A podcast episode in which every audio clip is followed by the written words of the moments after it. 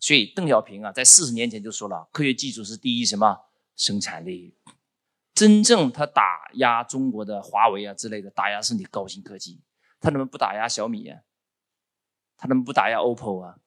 因为他没技术嘛。你买美国芯片有什么技术？他为什么打击华为？再不打击华为，华为什么都生产出来了，美国哪还有生活路了？啊，是这么回事啊。越是打压的东西，越给我们提了个醒。所以高新科技这两年一定会有打压的出路。关注我，学习更多内容。